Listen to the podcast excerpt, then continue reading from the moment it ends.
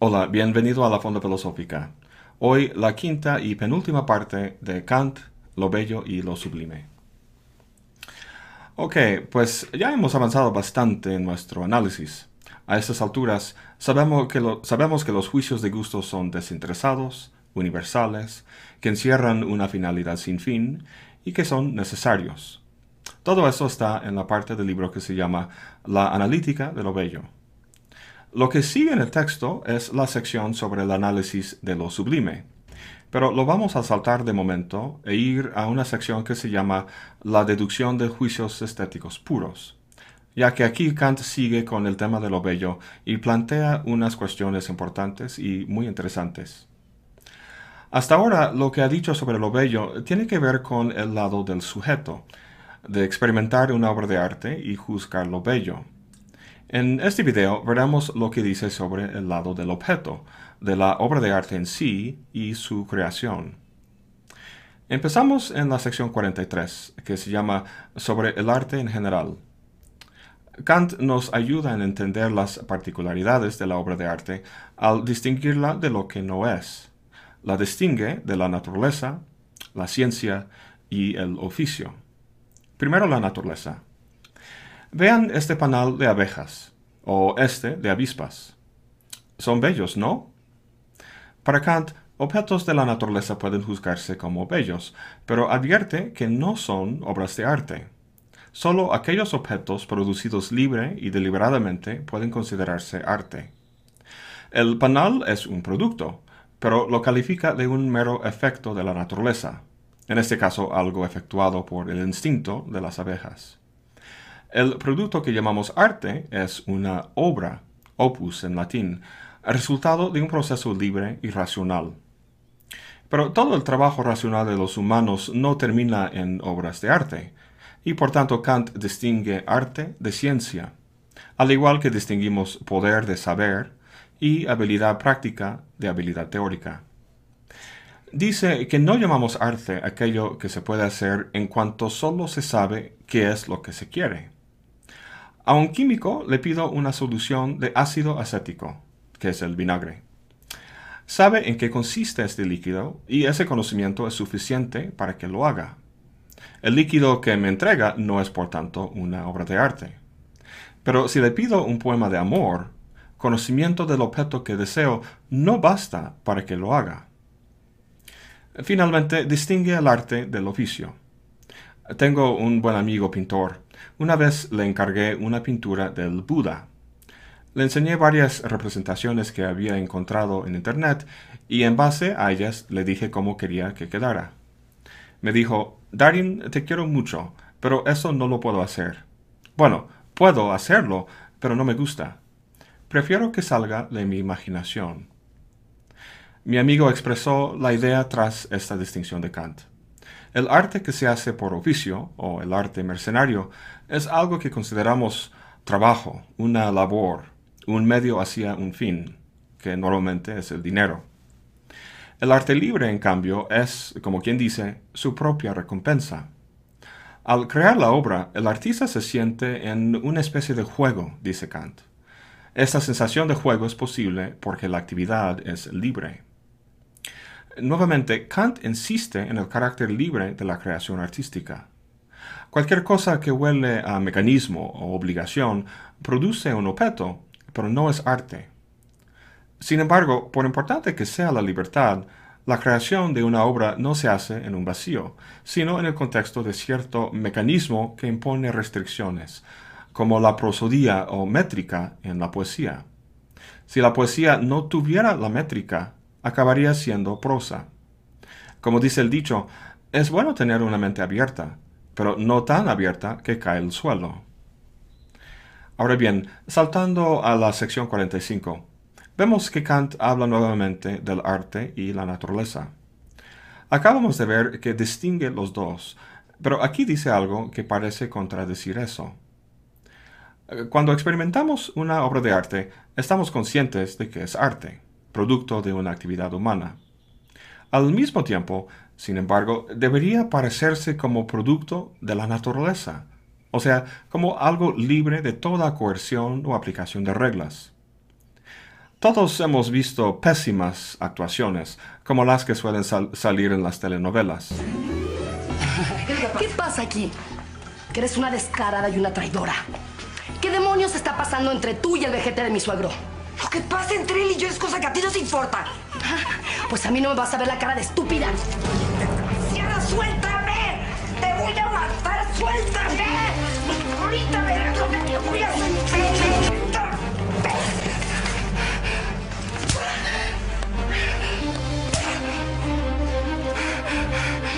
Desgraciada.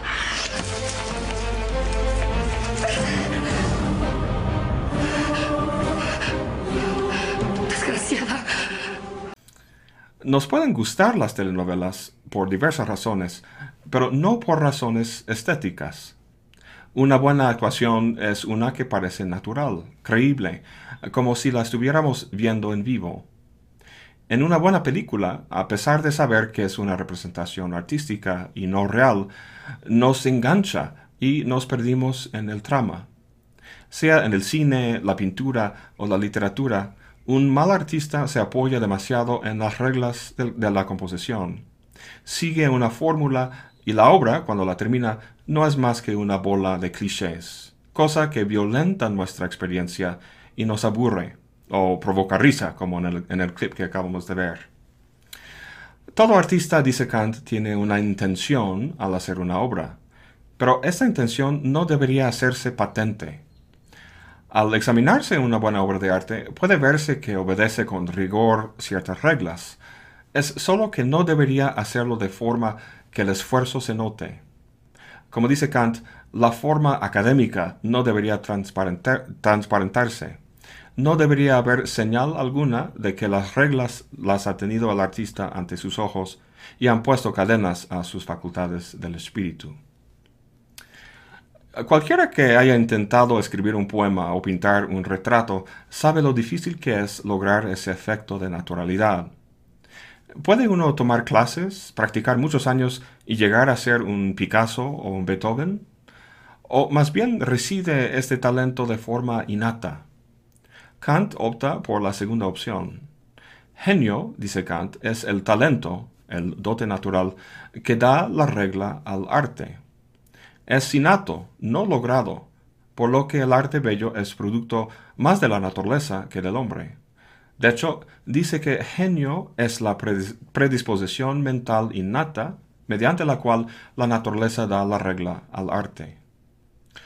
Dado que la mayoría no son grandes compositores o poetas, tendemos a, atribuir un estatus elevado a los que lo son. Pero ¿en qué razón basa Kant esta idea casi metafísica del genio como vehículo para la expresión de la naturaleza? Lo, explique de la siguiente, lo explica de la siguiente manera. Todo arte presupone reglas. Como ejemplo, el Museo ah, Guggenheim en Bilbao, España. Es una obra de arte, pero está basado en reglas que podrían explicitarse. O sea, otro arquitecto estudiándolo podría reproducirlo. El problema es que el concepto de arte bello no permite que un juicio sobre la belleza de su producto sea derivado de regla alguna que tenga un concepto como su base de determinación. Es decir, al juzgar el objeto, no podemos recurrir a ningún concepto de la, de la manera en que el producto es posible. Por eso Kant concluye que el arte bello no puede producir la regla mediante la cual su producto se realiza, sino sólo la naturaleza actuando en el sujeto que da la regla al arte.